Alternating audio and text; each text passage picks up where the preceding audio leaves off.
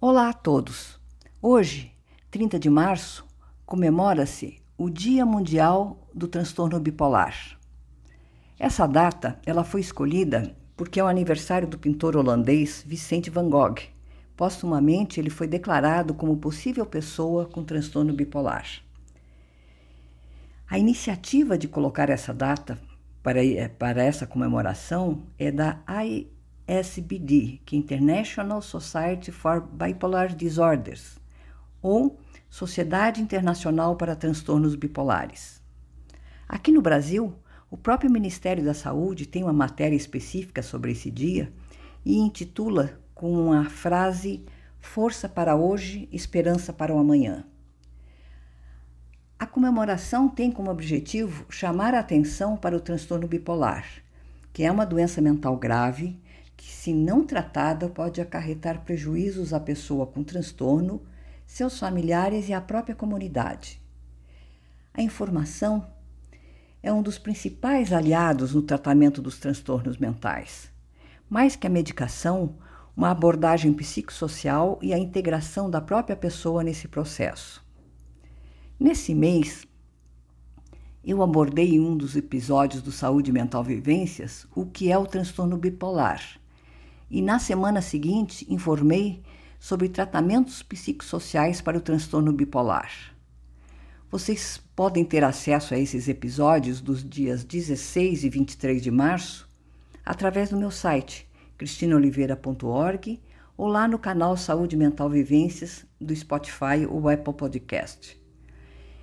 É, os dois, as duas abordagens têm como textos de referência os artigos dos psiquiatras Dr. Teng Sheng Tung e Rosildo Antônio, do Conselho Científico da Brata que é a Associação Brasileira de Familiares, Amigos e Portadores de Transtornos Afetivos.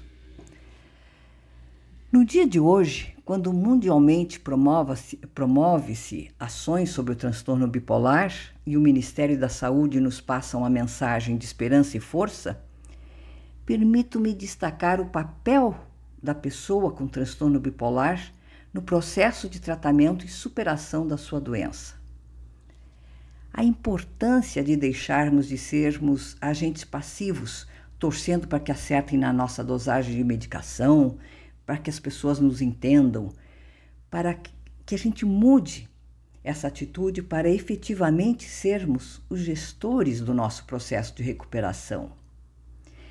E esse é um movimento internacional acho que já dura mais de 20 anos das pessoas com deficiência, sejam ela física ou mental nada sobre nós sem nós.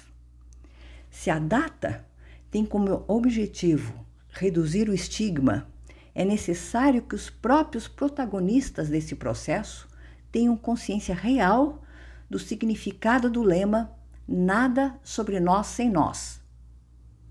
Que a autoestima da pessoa com transtorno bipolar seja recuperada, que a autoconfiança seja restabelecida que a tradicional invisibilidade dos consultórios seja abolida, pois muitas vezes nós somos ignorados e o acompanhante, seja ele o cuidador ou familiar, é que vira o interlocutor, muitas vezes sem sequer sermos ouvidos.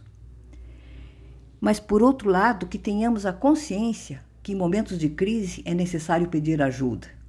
Há que haver esse equilíbrio. Há que perdermos essa nossa invisibilidade que saibamos que o processo de recuperação passa pelo aprendizado de saber das crises, como preveni-las, do tratamento e da participação ativa de cada um de nós com transtorno bipolar. É mais que tomar medicação, controlar rotinas. É ser gestor dos sinais da crise, dos efeitos colaterais das medicações, de como lidar com os desafios diários, construir novos paradigmas de convivência com a doença. É nosso trabalho.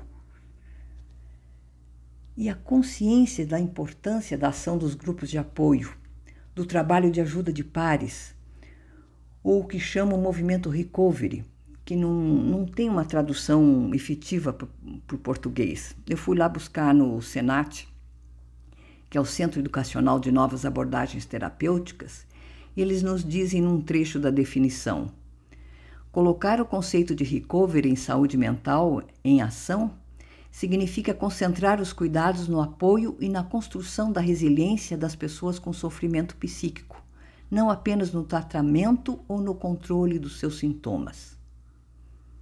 Gente, qualidade de vida é possível sim. E no dia de hoje reforço: nada sobre nós sem nós. Congressos, eventos sobre o tema, têm que ter a participação ativa das pessoas que, com certeza, são sujeitos da sua própria história. Pessoas que, com a convivência diária da sua doença, sintomas e desafios, tornam-se docentes pela vivência. A contribuição dos profissionais da saúde com informação é fundamental, mas ela se completa com a experiência vivida das pessoas com transtorno bipolar, que têm que estar ativas no protagonismo desses eventos. E eu encerro o podcast de hoje com um convite. Conheça o meu livro Sou Mais Que a Minha Doença. Lá tem sonhos, desafios e superação.